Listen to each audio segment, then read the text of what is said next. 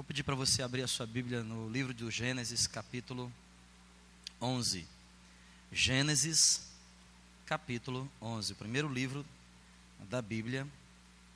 É, não em ordem cronológica, nem em ordem de tempo de escrita, mas na maneira como a gente conhece a Gênesis.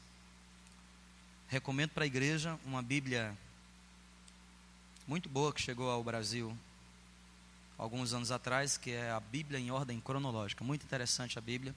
Ela não é organizada é, nos 66 livros como a gente conhece, mas ela é organizada em ordem cronológica dos acontecimentos dos fatos. É? Ela começa com o Salmo 119, que diz: De eternidade a eternidade, tu és Deus. Aí vem para João capítulo 1, versículo 1: No princípio era o Verbo, e o Verbo era Deus. Aí ela vai se estendendo e chega a Gênesis 1. E ela é muito interessante de você ler, porque você começa a se situar né, em ordem cronológica aquilo. Outra Bíblia que eu recomendo muito, essa Bíblia existe nos Estados Unidos há mais de 30 anos, mas ela foi traduzida ao português recentemente. Chama A Mensagem. Recomendo para os irmãos, uma boa Bíblia. Gênesis capítulo 11. Eu quero ler com os irmãos os nove primeiros versículos, que diz assim nesta versão: Houve uma época em que toda a terra falava a mesma língua e aconteceu que o povo mudou-se do Oriente e chegou a uma planície na terra de Sinear. E ali eles ficaram. Então disse uns, disseram uns aos outros: Vamos fabricar tijolos e queimá-los bem. Eles, esses tijolos ah, nos servirá como pedra e o piche nós faremos como argamassa. Disseram também: Vamos construir uma cidade e uma grande torre que chegue até o céu. E vamos ficar famosos. Assim não seremos espalhados pela terra. O Eterno desceu para olhar a cidade e a torre que estavam construindo. Ele analisou a situação e disse: Um só povo, uma só língua. Pois bem, isto é só o começo. Imaginem o que vão fazer depois desta torre Vamos descer e causar uma confusão de palavras, de modo que um não consiga entender o outro. Então o Eterno os dispersou dali pelo mundo inteiro e eles tiveram de interromper a construção da cidade. É por isso que aquela cidade, aquele lugar, ficou conhecido como Babel, que antecede a Babilônia, porque foi ali que Deus, o Eterno, transformou a língua do povo numa confusão de palavras e dali os dispersou para o mundo inteiro. Vamos orar. Senhor Deus, muito obrigado mais uma vez pela tua palavra, nos dá graça para meditar nela, porque bem-aventurado é o homem que não anda no conselho do ímpio, mas anda no conselho do Senhor. Que o Senhor possa abrir nossa mente e o nosso coração para entendermos o que estamos construindo na nossa vida. Eu te glorifico em nome de Jesus. Quem concorda comigo, diga amém.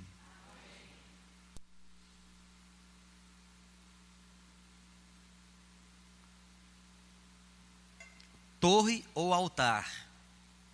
que é que você está construindo? O tema dessa mensagem hoje é torre ou altar? Que é que você está construindo? Eu anotei algumas verdades a respeito desse tema para poder introduzir a minha fala hoje. Primeira verdade: todos, todos, todos nós na vida estamos construindo alguma coisa mesmo que nós não percebamos. Todos nós estamos num processo de construção, seja de uma família, seja de uma carreira, de um sonho, como né, o Renui aqui falou do dele, seja de um novo empreendimento. Na vida nós estamos sempre construindo alguma coisa.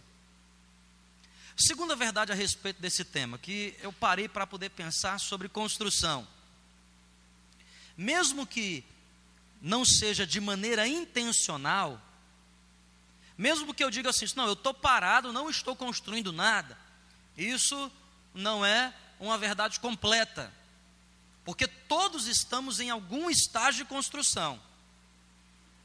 Mesmo que, que a gente diga assim, não, estou parado, estou fazendo nada da minha vida, mas a nossa caminhada deixa as marcas. É como se a nossa vida tivesse sido sendo trilhada num caminho de areia. E por onde você passa, você deixa marcas. Essas marcas revelarão que tipo de construção. Por que, que mesmo que não intencionalmente nós estamos construindo? É só você me mostrar a sua lista de prioridades, a sua agenda. A sua agenda, ela vai refletir, obviamente, o que é prioritário para você e por consequência, você vai ver que alguma coisa você está construindo. A terceira verdade que eu quero chamar a atenção dos irmãos é que todo tipo de construção, de acordo com aquilo que o Espírito Santo mostrou para mim através desse texto, só podem ser classificadas em dois grupos.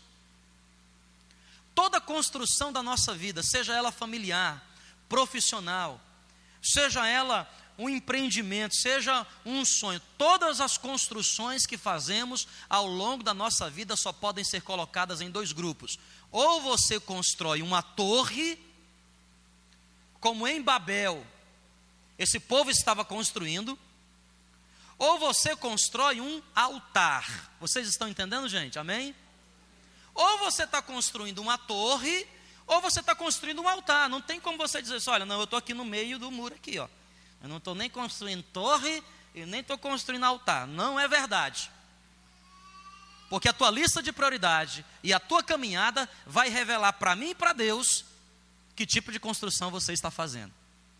Ou você está construindo uma torre, como esse povo que parou em Siquém e construiu uma cidade e uma torre que eles gostariam que chegasse até o céu, ou você está construindo um altar, fazendo com que todas as coisas da sua vida sejam qualificadas por um altar.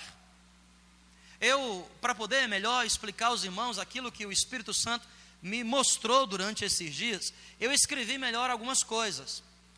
Quando que nós estamos construindo torres? Quando que a gente está construindo torre?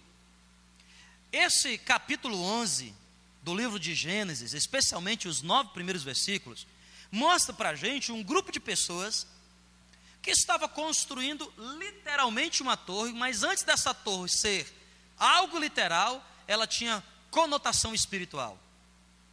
Quando que nós estamos construindo torres? Capítulo 11, versículo 1. Houve uma época em que toda a terra falava a mesma língua, e aconteceu que o povo mudou-se do Oriente e chegou a uma planície na terra de Sinear. E eles ali se fixaram. E eles ali ficaram parados. E eles ali armaram a sua tenda. E eles ali não resolveram continuar explorando a terra. Amém, pessoal? Vocês estão me ouvindo? Agora, para você entender um pouco melhor o que é que eu estou querendo dizer nos versículos 1 e 2 do capítulo 11, eu preciso que você vá lá para o capítulo 9. Aliás, Volta um pouquinho mais, eu vou pensar que você vá lá para o capítulo 6. Capítulo 6. A maldade do homem se multiplicava sobremodo, diz o versículo 5. Que Deus ele resolveu acabar com a humanidade. Noé, porém, achou graça diante do Senhor. Você conhece a história de Noé? Ele construiu o que, pessoal? Uma quê? uma arca. Porque o que estava para acontecer naquela época? Um dilúvio. Quanto tempo ele essas águas caíram sobre a terra? Quanto tempo? 40 dias e 40 noites. Mas quanto tempo eles ficaram no barco? Vocês têm uma ideia não? Mais de um ano. Mais de um ano. Ele levou quase 100 anos para construir, quase 100 anos, Noé viveu 900 e poucos anos. Levou quase 100 anos para construir. As águas caíram durante 40 dias e 40 noites. E Noé, dentro de um barco, com grupos de animais e a sua família, sua esposa, seus três filhos e as esposas dos seus filhos oito pessoas, mais os animais, cem dias dentro daquela arca. Capítulo 7 conta a história de como Noé fez para construir como foi o dilúvio. Capítulo 8 mostra o quanto Noé ficou ali dentro. Olha o que diz no capítulo 8, a partir do versículo 15. E Deus disse a Noé: saiam do barco, você, sua esposa, seus filhos e as esposas dos seus filhos. Olha o que diz o capítulo 9, versículo 1. Então Deus abençoou a Noé e a seus filhos, dizendo: prosperem, reproduzam-se e encham a terra. Olha o que Deus diz nos versículos 6 e 7. Qualquer pessoa que derramar sangue humano terá seu sangue derramado pelas mãos dos seres humanos, pois Deus fez os seres humanos conforme a sua imagem, refletindo a sua natureza. O final do versículo 7 diz: Vocês estão aqui para dar fruto, reproduzam-se e se disseminem por toda a terra. Vão e povoem toda a terra. Não fiquem parados num lugar. Vão e povoem toda a terra. Mas olha o que a palavra de Deus diz no capítulo 11, versículo 1. Houve naquela época em que todo mundo falava a mesma língua. E havia um grupo de pessoas que se mudou do Oriente e chegou até uma planície na terra de Sinear. E ali eles o quê? Ficaram, se fixaram. Quando é que eu estou construindo uma torre? Todas as vezes que eu não estou obedecendo ao que Deus está mandando eu fazer. Desobediência é um sinal de construção de torre. Deus disse: Olha, povoem toda a terra. Deus disse: se espalhem por toda a terra. Não é para viver em povoados, não, agora não. Espalhem-se por toda a terra, porque há um propósito com isso. Mas a Bíblia diz que um povo saiu lá do Oriente, onde é que era o Oriente? Lugar onde Noé estava. Chegou alguns quilômetros depois na terra de Sinear e lá se fixaram. Quando que eu estou construindo uma torre? Quando eu não estou fazendo aquilo que Deus pede para eu fazer. Todas as vezes que eu trilho a minha vida pelo caminho da desobediência, eu não estou construindo um altar. Eu estou construindo o que, igreja? Uma torre. Deus chega para Noé e fala: Escuta, para tudo que você está fazendo, porque eu quero que você construa uma arca. Eu quero que você construa uma arca. Capítulo 7, versículo 22 diz que Noé fez tudo exatamente como Deus ordenara. Deus disse: Olha, tem que ter três compartimentos. Deus disse: tem que ter uma saída lateral. Deus disse: tem que betumar por dentro e por fora com piche. Deus disse: você tem que fazer de tal maneira que os animais venham. Deus disse: entra nessa arca, porque vai chover. Deus disse para Noé uma série de coisas que qualquer ser humano duvidaria e qualquer ser humano não executaria. Mas a Bíblia diz que Noé obedeceu, Noé fez, e por causa da obediência de Noé, nós estamos aqui hoje. Sabe quando é que eu estou construindo torre na minha vida? Quando eu não estou fazendo aquilo que Deus pede para eu fazer quando eu me torno desobediente à palavra de Deus. A palavra de Deus diz para mim, é assim que eu devo proceder, mas eu não procedo de acordo com a palavra de Deus. Então eu estou construindo na minha vida não um altar, eu estou construindo uma torre. E é por isso que o nome dessa torre se chamou primeiramente Babel. Babel é precursora da Babilônia. Quem é a Babilônia? Babilônia não é só aquela cidade no tempo de Nabucodonosor, Babilônia é um sistema.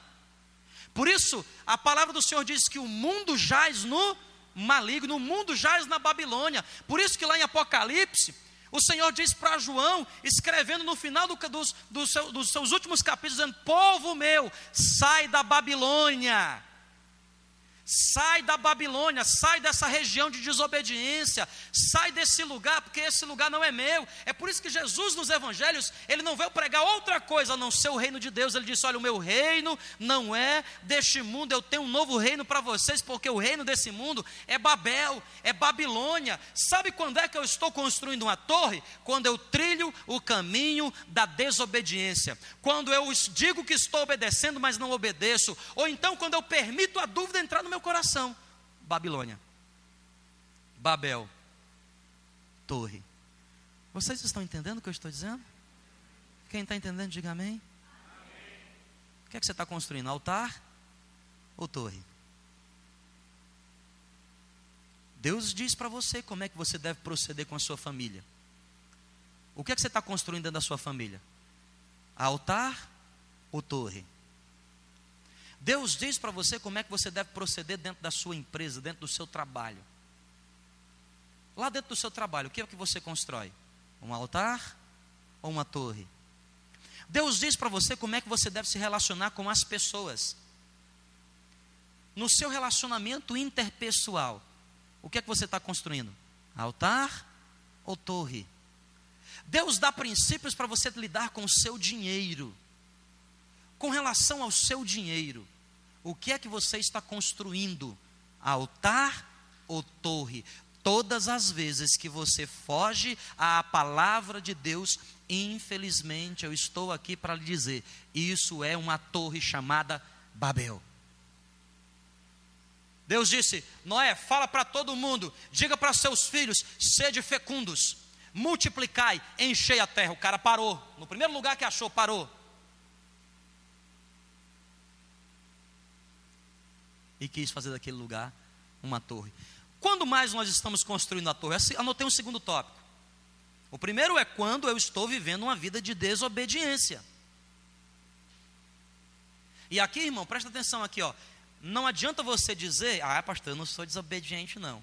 Essa obediência aqui é a chamada obediência em fé, obediência incondicional. Ou seja, você não vê, mas obedece. Ou seja, você não entende, mas você o quê? Porque quando você passa a entender e você obedece, deixou de ser obediência em fé, porque fé é a certeza das coisas que não vemos. Eu vi, posso até obedecer, mas não é obediência espiritual. Vocês entendem o que eu estou querendo dizer? A verdadeira obediência é no perfil de Noé. Como é que é no perfil de Noé? Ô, ô, ô Noé, vai chover. Meu irmão, o cara não sabe nem o que é chuva. Eu fico tentando imaginar Deus dizer para ele: sabe essa água que você vê aqui no rio? Essa água vai cair do céu. Ele fica: meu, como é que é isso? Ele estava num lugar que não havia, não era uma região marítima, construindo um barco. Imagina as pessoas. Você está fazendo o quê? Construindo um barco? você está ficando louco. Como é que você vai levar esse barco lá para o mar? Não, porque Deus disse que vai cair água, vai chover. O que é que é chuva? Água vai cair do céu. E em nenhum momento Noé duvidou. Obediência em fé. Quando é que eu estou construindo uma torre? Há um segundo tópico que eu anotei aqui. Anote aí. Versículo 4. Os homens disseram também: Vamos construir uma cidade e uma torre que chegue até o céu para que a gente fique famoso. Assim não seremos espalhados pela terra.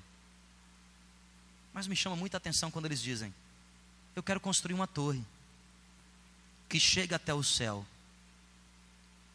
porque assim seremos conhecidos em toda a terra, porque assim ficaremos famosos. Sabe quando é que eu estou construindo uma torre na minha vida? Primeiro, quando eu estou em desobediência. Segundo, quando eu busco vanglória. Vanglória. Quando eu estou buscando para a minha vida vanglória, isto é uma construção chamada Torre de Babel. Pastor, o que é que é vanglória? Vanglória é a exaltação de si mesmo. Vanglória é quando eu, bus eu busco exaltar a mim mesmo. Eu preciso da tua ajuda, Raildo. 2 Coríntios, capítulo 10, versículo 18.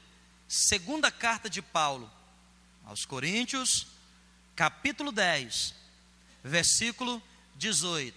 Olha o que diz a palavra de Deus: porque não é aprovado a quem? O que, gente? Não, dá para vocês lerem um pouquinho mais alto aqui para a gente ficar junto? Não.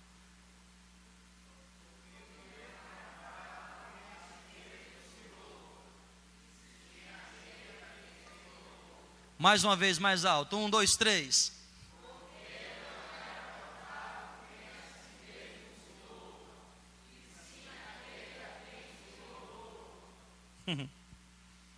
Sabe quando é que eu estou construindo torre?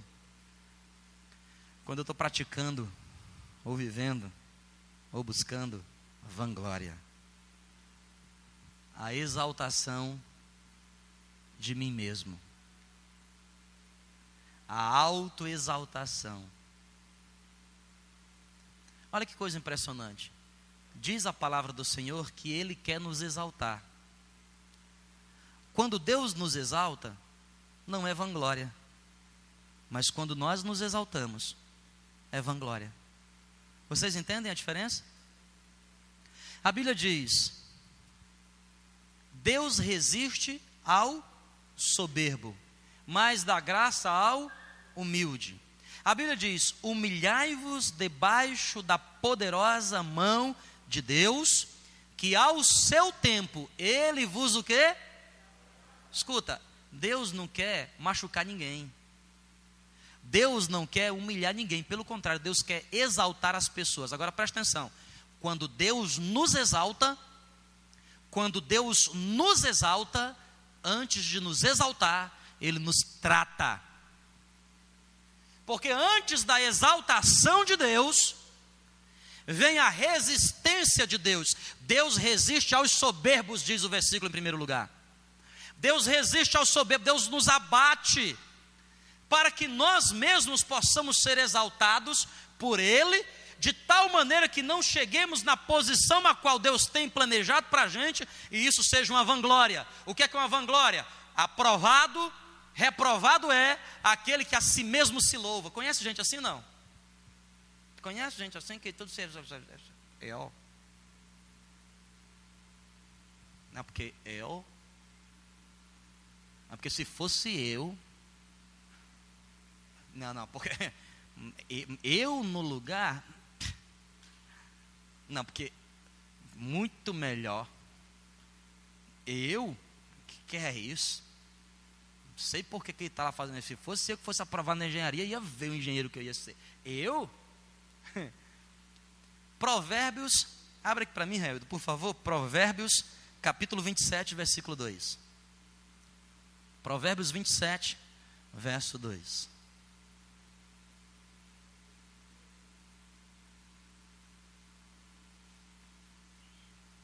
Vocês podem ler para mim, gente, por favor?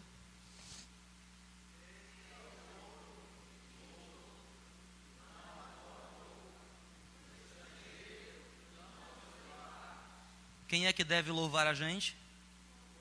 Quem é que deve falar bem da gente? Mas às vezes a gente não faz isso. Começa dentro de casa. Relacionamento conjugal. Um chega para o outro se exaltando. E se exaltando aqui não é perdendo né, o temperamento, mas é se vangloriando, porque eu estou certo. E você está errada. Não, porque errado é fulano. Eu estou certo. Mas a Bíblia diz: seja o outro que te louve, e não a tua própria boca. O povo não só desobedeceu, chegou numa região para lá se fixar. E não satisfeito porque tinha que se fixar, disseram: vamos construir uma cidade e vamos construir uma torre. Uma torre que alcance o que? Os. Uma torre que alcance o que, pessoal? céu, uma torre que alcance os céus. É muito parecida com a história de quem? Quem é que não estava satisfeito com o que tinha e queria subir até o, eu vou lá para o céu. Porque eu quero, o que é que eu quero? Eu quero o lugar de Deus. Cuidado, meu irmão, com a vanglória, porque a vanglória é construção de torre. Não, porque eu quero ficar famoso. Quero ser uma atriz, um ator. Estou indo para o seminário porque eu quero ser um, um popstar. Não quero mais ser servo. Eu quero ser papagélico. Pessoas que estão buscando o quê? Vanglória. Exaltação de si. O que é que é vanglória? É você mirar no céu, querendo os aplausos da, de quem? De quem? Da terra. Sabe aquela pessoa que ela diz assim, meu negócio é, eu estou mirando no céu. Mas ela não quer o aplauso do cidadão dos céus, do povo que está nos céus. Ela não quer o aplauso dos anjos, não quer a torcida dos querubins. Ela, ela mira os céus, mas na verdade ela está interessada nos aplausos que estão onde? Na terra. Vocês entendem o que eu estou dizendo aqui, gente? Amém? Quando que eu estou construindo uma torre? Quando eu estou em desobediência ou quando eu busco a vanglória? Mas eu quero finalizar nessa noite aqui falando para os irmãos sobre quando é que eu construo um altar? Quando que estamos construindo um altar? Anote aí, primeiro, eu estou construindo um altar quando eu estou abrindo mão da minha vida. Abrir mão da vida para fazer a vontade de Deus representa a construção do altar. Atos capítulo 13, versículo 36 diz: Tendo, pois, Davi servido a Deus, aos propósitos de Deus, aos objetivos de Deus na sua geração. Sabe quando é que eu construo o altar? Quando eu faço como Noé. Eu não só obedeço, mas eu abro mão de alguma coisa da minha vida para fazer a vontade de Deus. O que é que Noé poderia ter feito em 100 anos? Meu Deus, tanta coisa. O que é que Noé poderia ter feito naquele intervalo de, meu Deus, tanta coisa, mas ele parou a vida para construir uma arca que seria um instrumento de Deus para salvar a humanidade. Presta atenção, construir altar é muito mais do que obedecer. Construir altar é abrir mão. Vocês entendem o que eu estou querendo dizer? O que é que significa construir altar? É fazer o que Abraão fez. O que é que Abraão fez? Olha, Noé abriu mão de uma parte da sua vida. Noé abriu mão da sua vida. E Abraão abriu mão da vida de quem? De quem, pessoal? Meu Jesus amado. Vocês estão aqui não? Hã? Vocês, vocês estão aqui não? Quem está aqui, diga amém. Acorda, irmão. Senão não precisa vir, não, irmão. Né? Houve a gravação que fica lá no. Abraão abriu mão da própria, da vida do próprio filho, o estágio mais elevado. É uma coisa você abrir mão da sua vida, outra coisa é abrir mão da vida de quem você mais ama. Porque eu dou a minha vida por qualquer coisa. Mas negociar com os meus aí, meu filho, aí é um negócio mais complicado. Aí é um estágio sobremodo melhor. Mas quando é que eu estou construindo um altar na minha vida? Quando eu resolvo abrir mão. Quando eu paro de viver a vida para mim mesmo. Quando eu busco viver as coisas de Deus. Quantas pessoas param a vida para fazer algo para Deus? Quantas pessoas estão parando a vida para fazer alguma coisa para Deus? São poucas, porque a maioria estão buscando viver para si e buscam em Deus subterfúgios para alcançar os seus próprios alvos, as suas próprias metas, os seus próprios desejos egoístas, quando na verdade a palavra de Deus nos chama para nos aproximarmos de Deus, simplesmente por causa da intimidade, porque amo ao Senhor. Não porque eu estou interessado naquilo que Ele vai fazer na minha vida, mas simplesmente porque eu amo e porque Ele é tudo para mim, porque estou apaixonado por Ele, porque eu quero para a minha vida. Ei, irmão, o que é que você está construindo? Torre ou altar? Se você não abre mão de nada, escuta, o cristianismo que se vive não serve para nada. Porque se você não está abrindo mão daquilo que para você é valoroso, daquilo que para você é importante, não serve. Por que, que a oferta da viúva foi aceita e a oferta dos ricos não? Porque os ricos deram do que lhes sobrava. Porque a pessoa deu daquilo que lhe sobrava. Quando eu estou vivendo na igreja, irmão, dando para Deus o que sobra, não só da minha vida financeira, mas daquilo que eu, eu, eu tenho. Hoje em dia você não vê mais, as, as pessoas não querem mais se envolver com a igreja, as pessoas não querem mais servir a Deus na igreja. O que, é que elas querem fazer na igreja? Ir para a igreja aqui, ir para aquela igreja lá, que tem um, um pastor que ele é meu palhaço, faz eu rir. E lá tem uns músicos legal, a música é gostosa. Meu irmão, está vivendo torre. Porque viver altar é sacrificar a própria vida. Sabe o que significa altar? Lugar do holocausto. Sabe por que, que tem holocausto? Porque alguém precisa morrer para que a adoração possa subir. Alguém precisa morrer para a adoração subir. Olha, duas vezes a palavra de Deus fala de eventos sobrenaturais de adoração. Isaías capítulo 6. No ano em que morreu o rei Uzias, eu vi o Senhor assentado no alto sublime trono. Isaías viu a glória de Deus, mas para Isaías ver a glória de Deus, Uzias teve que morrer. No ano em que morreu o rei Uzias, Isaías era primo de Uzias e era pegado a Uzias. O ano em que morreu o rei Uzias, para ele ver a glória de Deus. A segunda vez que isso acontece está em 2 Coríntios. Paulo diz: Fui elevado até o terceiro céu e vi as maravilhas da glória de Deus, para que, para que eu não me vangloriasse, foi-me colocado um espinho na carne. a carne precisou morrer. Orou três vezes ao Senhor e o Senhor não retirou. Sabe por quê? Porque o meu poder se aperfeiçoa na fraqueza. Para você, a minha graça te basta. Meu irmão, se você quer construir da sua vida um altar, alguma coisa você precisa perder. Não tem como você ter as duas coisas, não. Não, eu quero a minha vida e eu quero a vontade de Deus. Você tem que fazer uma escolha. Ou você escolhe fazer a vontade de Deus, e para você fazer a vontade de Deus, você vai precisar abrir mão da sua. Não tem jeito. Porque do contrário será o que? Ato religioso. Porque do contrário será o que? Religião. Religião não faz diferença na vida de ninguém, meu irmão. Só atrapalha. O que faz diferença é intimidade com Deus, é proximidade. Ora, mas para eu ser próximo de Deus, eu preciso abrir mão de mim. Por isso Paulo disse: já não sou eu mais quem vive.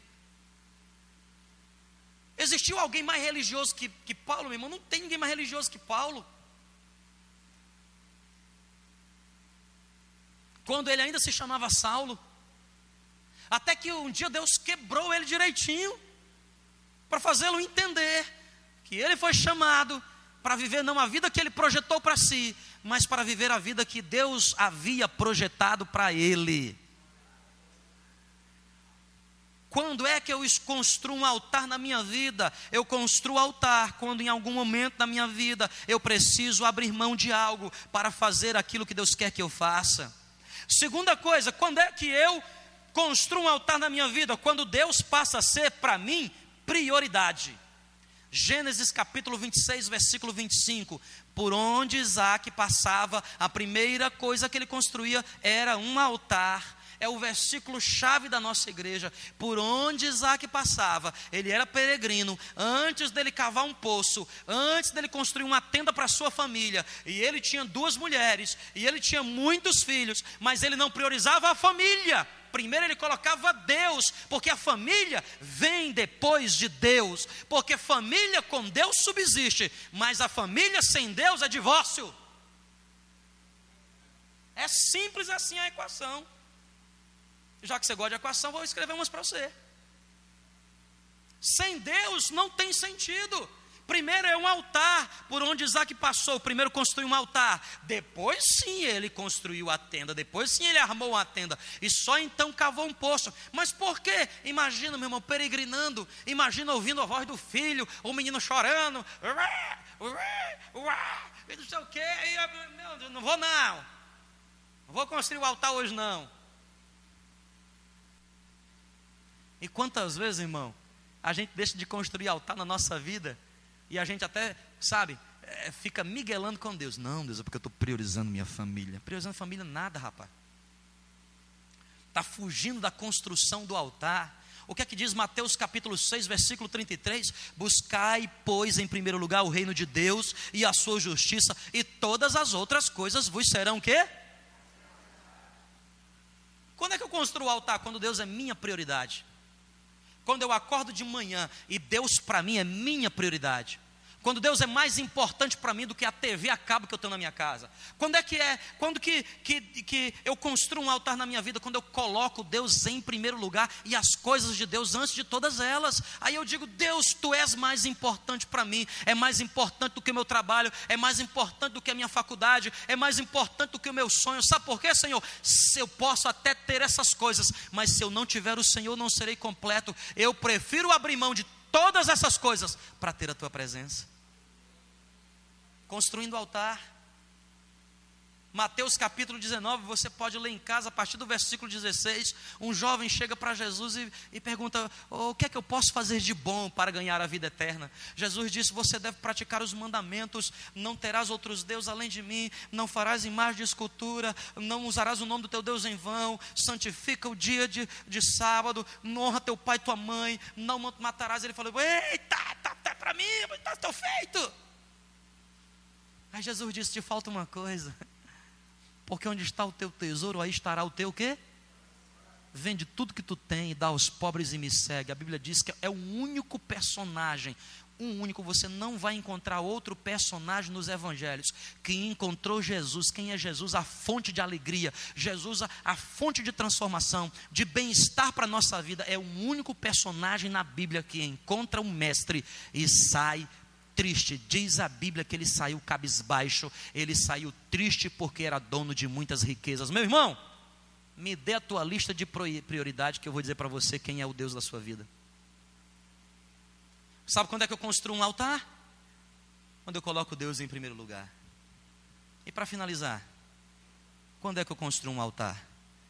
Raildo, abre para mim, por favor, 2 Samuel, 2 Samuel, capítulo 23 versículos de 13 a 17. Segundo Samuel, capítulo 23, versículos de 13 a 17.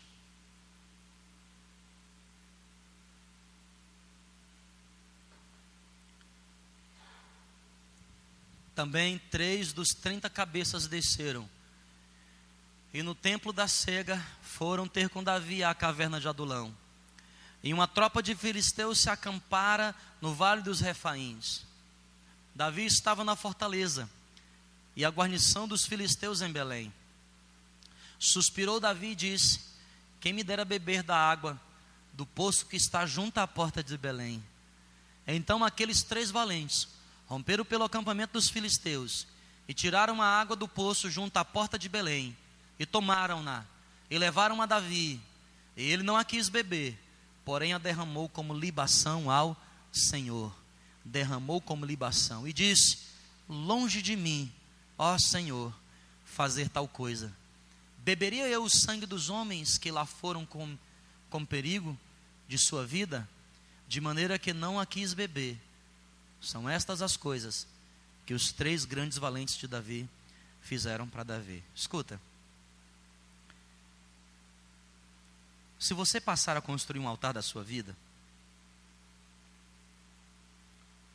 e deixar a torre de lado, é inevitável. É inevitável. Desliga aqui a central para mim, está todo mundo com frio. Desliga aqui para mim, filho, por favor. Ajuda o pastor a pregar, que senão o povo não presta atenção. Não é? Aí o pessoal da recepção pode ajudar ficando ligado assim, entendeu? Quando está todo mundo colhidinho assim, é que o pessoal está com frio. Olha, presta atenção aqui, para eu finalizar aqui nessa noite em nome de Jesus. É inevitável. Escuta, é inevitável. Se você construir um altar na sua vida e não uma torre, mais cedo ou mais tarde, o próprio Deus te exaltará. O próprio Deus vai te exaltar. Davi pensou: que vontade de beber a água lá do poço de Belém. Olha o que é a exaltação de Deus. Deus usou três homens, sacrificaram a sua própria vida, colocaram em risco a sua própria vida e foram buscar a água para Davi. Olha a exaltação de Deus. Davi, está aqui a água que você sonhou beber. Mas olha o que Davi fez. Longe de mim beber essa água. E a Bíblia diz que Davi jogou a água no. Não era ingratidão. Davi estava dizendo: O Senhor é mais importante para mim. E se alguma exaltação eu estou tendo na minha vida, eu era um pastorzinho das ovelhas do meu pai lá na montanha. Ninguém me via, nem meu pai, nem o homem de Deus. Mas agora o Senhor ungiu a minha cabeça. A bondade e a misericórdia me cercam. Uma mesa está preparada diante dos meus adversários. O meu cálice transborda, ao ponto das pessoas sacrificarem a própria vida para satisfazer um desejo meu de beber uma, uma que igreja? Água. Mas Davi disse: Eu devolvo ao Senhor. Sabe o que, é que Davi estava dizendo? Senhor, a exaltação da minha vida não é por causa de mim, a glória é do Senhor. A glória é tua, Deus. Sabe quando é que eu construo um altar na minha vida? Quando eu abro mão em prol de Deus. Quando eu priorizo Deus. E quando Deus começar a me exaltar, eu entender. E quando as pessoas se aproximarem e em qualquer resquício achar que tem alguma coisa relacionada a mim, eu fazê-las entender que a glória é de Deus, não é minha. Davi derramou água e disse: Escuta, Obrigado por tua fidelidade. Mas a tua fidelidade é porque você viu algo diferente em mim. E não é por causa de mim mesmo. É o Deus que habita na minha vida. Quantas vezes Deus começa a nos abençoar? E nós esquecemos de fazer aquilo que os irmãos aqui fizeram de abrir a nossa boca para glorificar o nome de Deus. Quantas vezes Deus começa a fazer e a gente esquece de dar a glória devida ao nome do Senhor, porque eu não sou nada, nós não somos nada, nós não merecemos absolutamente nada, é produto da graça maravilhosa de Deus que nos alcançou. A glória é dele, o louvor é dele, tudo é para Ele, o louvor é bendito a Ele. Se alguém chegar para você e disser, meu irmão, que maravilha o que Deus está fazendo, você diga a glória de Deus, glórias a Deus. Às vezes as pessoas chegam e falam, mas que lindo, olha que maravilhoso, parabéns. As pessoas às vezes pegam parabéns e dizem, obrigado, muito obrigado, obrigado, que, que, obrigado, claro, como que não podia ser? Claro, eu estudei tanto, claro, eu me esforcei tanto, subi tanto, um monte, paguei tanto, eu jejuei tanto. E a pessoa pegou a glória todinha para ela.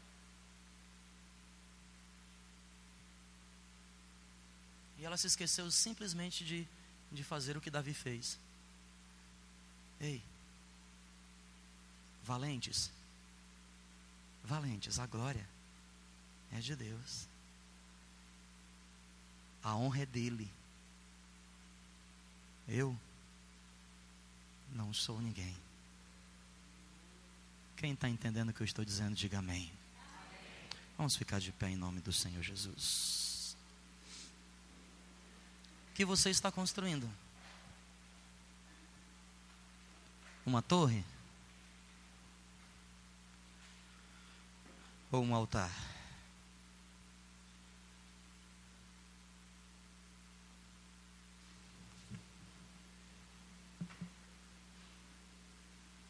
Torre ou altar? Vamos ser bem sinceros? Como a gente gosta da torre? E quem disser que não gosta da torre, precisa orar de novo, porque gosta. Todos nós gostamos da torrezinha. Meu empreendimento melhor, meu diploma é melhor, o que faço é melhor. Eu vou fazer para ser conhecido. Todos nós gostamos de uma manipulaçãozinha. Meu dízimo é maior. Fui eu quem fiz. Foi eu quem disse. meu talento é melhor. Minha casa é melhor. A educação do meu filho é melhor. Meu marido é melhor. Minha esposa é melhor. Meu passado é melhor.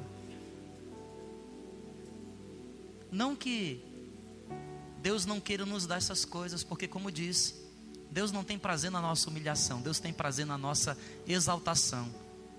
Paulo diz: Deus aumentará o vosso gozo, para que o meu gozo seja completo. A alegria de Deus só é completa na nossa alegria, porque o primeiro nome que Deus se manifesta a nós é Pai. Os três grandes nomes de Deus: El Elohim, Pai. Jesus Cristo, Filho. Paracletos, Espírito Santo. Todo o Antigo Testamento é Jeová Rafá, Jeová Jireh, é o Pai que provê, é o Pai que cura, é o Pai que cuida. Pai é o Deus por nós. Por isso, um povo, para proteger a Israel, Deus por nós, o Pai.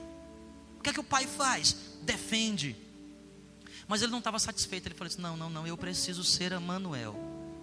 Eu preciso ser Deus com eles.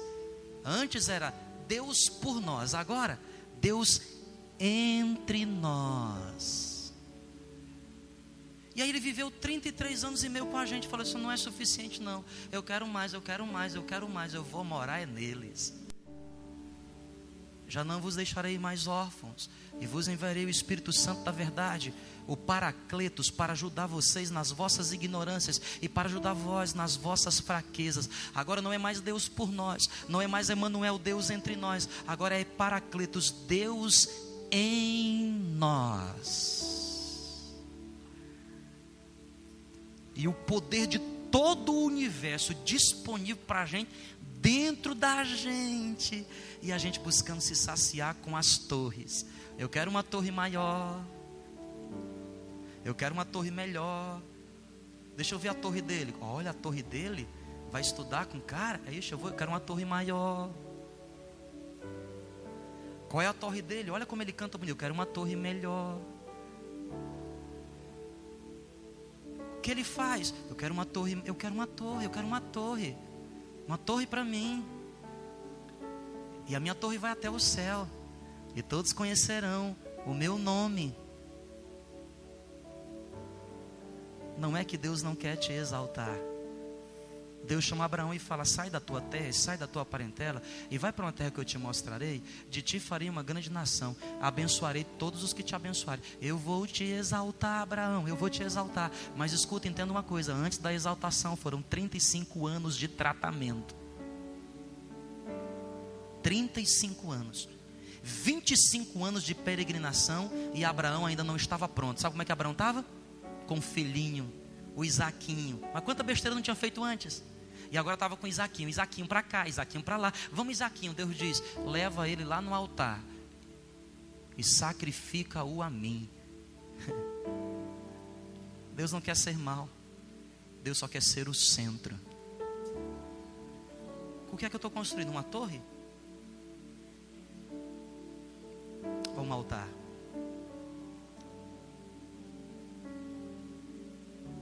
Houve um momento da minha vida que eu era muito fantasiado pela torre.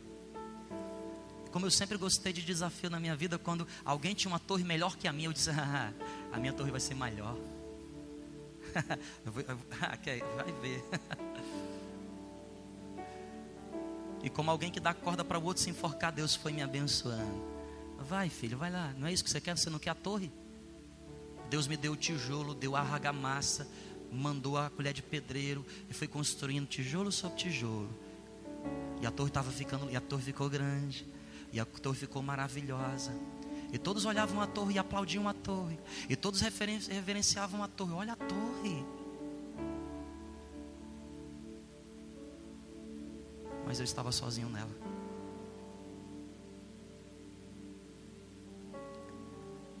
Aí eu descobri que o altar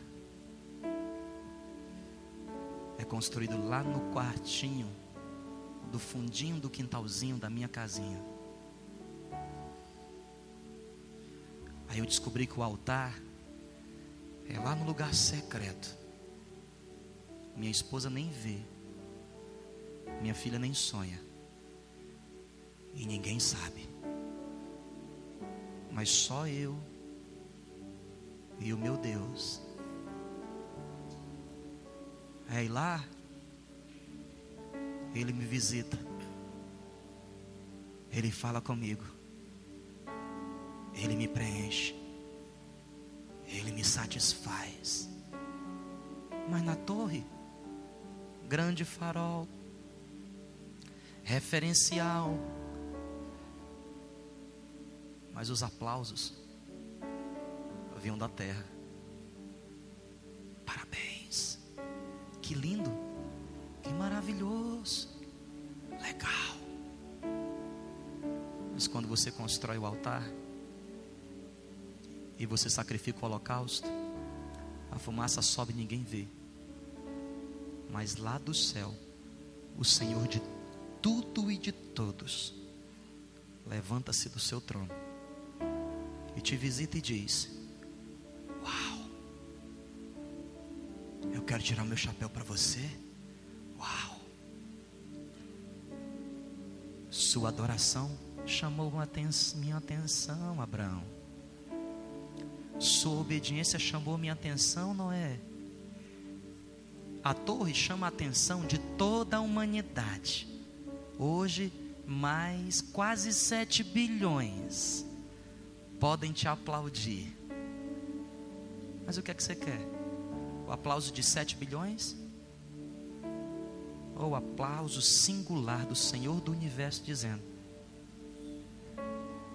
O seu altar chamou a minha atenção. Você pode fechar os seus olhos um minutinho. Hum, só a ti, Senhor.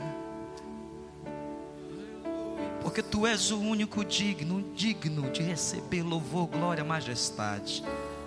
Ninguém vê, ninguém vê, ninguém vê.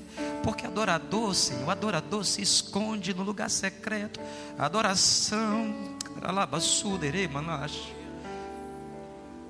Oh Senhor, queremos hoje aqui te glorificar e queremos fazer desse culto. Ah, Senhor, eu sei que é um altar tão pequenininho.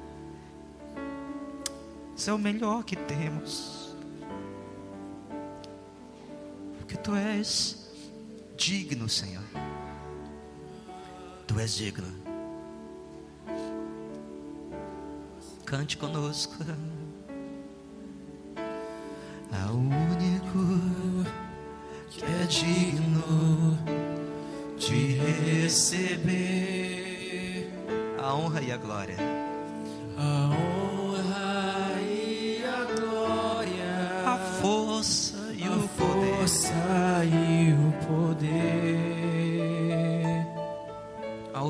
eterno e imortal. ao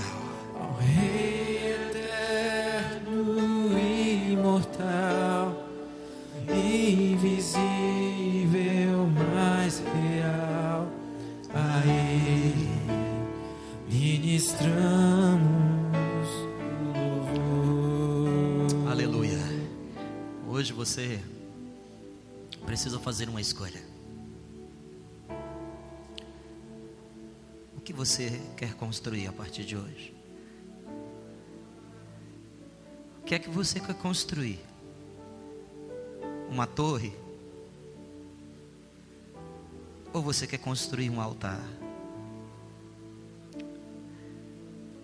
O que é que você quer? O que é que você almeja para os próximos 10 anos da sua vida? O que é que você almeja para os próximos 30 anos da tua vida? E quando a tua vida acabar, o que é que os teus filhos falarão de você? Eles dirão: meu pai, minha mãe construiu um império babilônico? Ou eles dirão: meu pai e minha mãe construíram um altar. E até hoje eu usufruo até hoje eu usufruo da adoração e do incenso que foi queimado naquele altar. Se você entendeu essa mensagem, se o Espírito Santo permeou teu coração, e você a partir de hoje voluntariamente decide construir da sua vida um altar, eu peço que você dê um sinal saindo do seu lugar, vindo até este altar. Este lugar não é um palco de apresentações. Esta plataforma é um altar para pessoas se renderem a adorar, para pessoas abrirem mão e sacrificar, para pessoas buscarem a Deus e priorizar e para pessoas que um dia serão exaltadas, que o óleo cairá sobre a sua cabeça, que o banquete será preparado, e antes de participar do banquete, farão como Davi e dirão: Senhor, não, não, não, primeiro é o Senhor, a glória é tua, o louvor é teu, a honra é tua a honra é tua, Senhor. Eu não sou merecedor. Não, sou eu. Não, é o meu Deus. Ele que me tratou. Foi Ele quem me moldou. E se disserem, ai que lindo, que lindo altar e se vierem de todos os lugares e disserem: Eu quero participar desse altar, que lindo altar você construiu, você dirá: É do Senhor. Esse altar não é meu, foi Ele. Foi Ele que permitiu as pedras chegarem. E foi Ele que me deu forças para pegar a pedra que me machucava e ir guardando uma a uma para construir o altar, onde o cordeiro, onde o sacrifício, sou eu mesmo, sou eu que estou deitado sobre esse altar, e é a minha própria vida que eu quero sacrificar. Eu não faço isso porque eu quero a glória, é simplesmente porque o seu amor me constrange, é porque o seu amor por mim é tão grande. Porque eu sou tão pequeno, é porque Ele me alcançou, Ele me resgatou. Minha vida estava num lago de perdição, eu não tinha nenhum futuro, ah, eu era destruído, e Ele reconstruiu a minha casa, Ele reconstruiu a minha própria vida, Ele me deu uma família, Ele me dá um pão de cada dia, Ele me abençoou. E por isso, devolvo a Ele, como Abraão devolveu o seu Isaac, como Josué devolveu a sua fidelidade.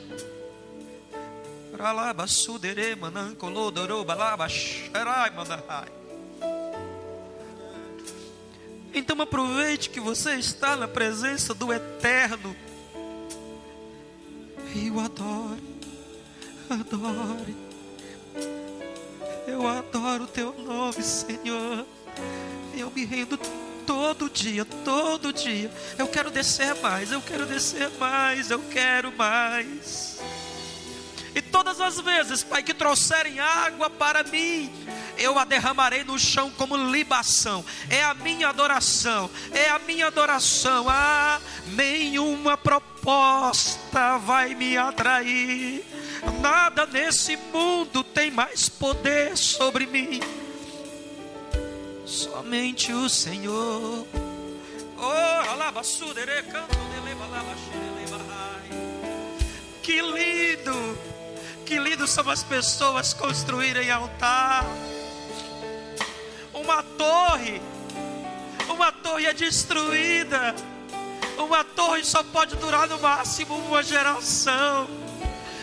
Mas a palavra do Senhor diz que até Israel, que Jacó sacrificava sobre os altares que Abraão, o seu avô, construiu.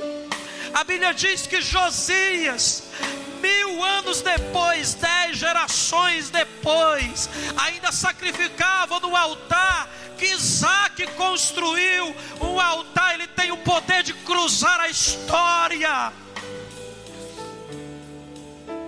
Vale a pena construir um altar.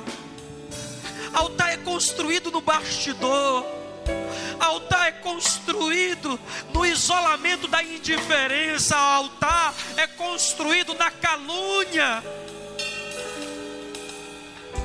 Altar é construído quando você está sozinho em Deus. Por isso Deus permitiu Davi ficar sozinho naquele monte.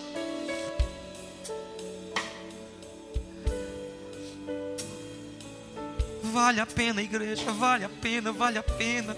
Vale a pena construir um altar ao Senhor. Dele Vale a pena construir um altar. Vale a pena, vale a pena, vale a pena. Vale a pena, vale a pena, vale a pena esperar a exaltação que vem de Deus, vale a pena a glória de Deus e não a glória dos homens, vale a pena ver a glória de Deus, porque o altar que Deus constrói, o altar que o Senhor faz da nossa vida, ah, pode impactar toda uma geração, muda uma história, muda uma casa. Vale a pena o altar do Senhor, vale a pena Vale a pena você esperar pelos altares. Ah, Davi disse: O pardal encontrou casa. E eu, eu não encontrei torre nenhuma. Eu encontrei foi teus altares. Eu encontrei foi teus altares. E como eu encontrei o teu altar, eu não quero nunca mais abandonar o teu altar, Senhor. Eu já aprendi o caminho, eu já aprendi o caminho, então o caminho eu quero continuar, Senhor.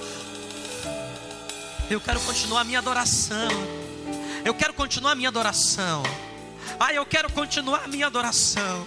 Oh, aleluia, eu quero continuar adorando ao Senhor. Eu quero continuar te adorando todo dia, todo dia, todo dia. Recebe a minha adoração, ah, recebe a minha adoração. Eu vou caminhar para te adorar. Recebe a minha adoração, Senhor. A minha adoração mudará a história da minha geração. A minha adoração, meu altar, vai mudar a história da minha família e dos meus familiares. A minha adoração, Senhor, vai impactar pessoas de todos os lados. E o Senhor trará para me abençoar. Esta é a adoração que eu creio, é o altar de Deus, o altar de Deus na nossa vida. Coroamos a Ti, Senhor. Eu quero te coroar, Senhor da minha vida. Eu quero te coroar, Senhor. Nesse altar, nesse altar o sacrifício sou eu, eu sou o sacrifício. porque o Senhor se sacrificou por mim.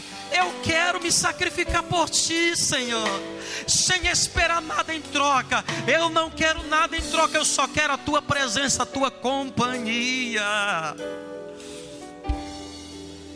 Porque eu sei que a tua companhia na minha vida atrairá para perto de mim os que também te adoram. Porque eu sei que a tua presença na minha vida vai trazer os adoradores. E eles verão. E eles virão de todos os lugares para te glorificar. Quem crê, diga glória a Deus. Aleluia. Vamos ficar de pé e vamos cantar ao Senhor.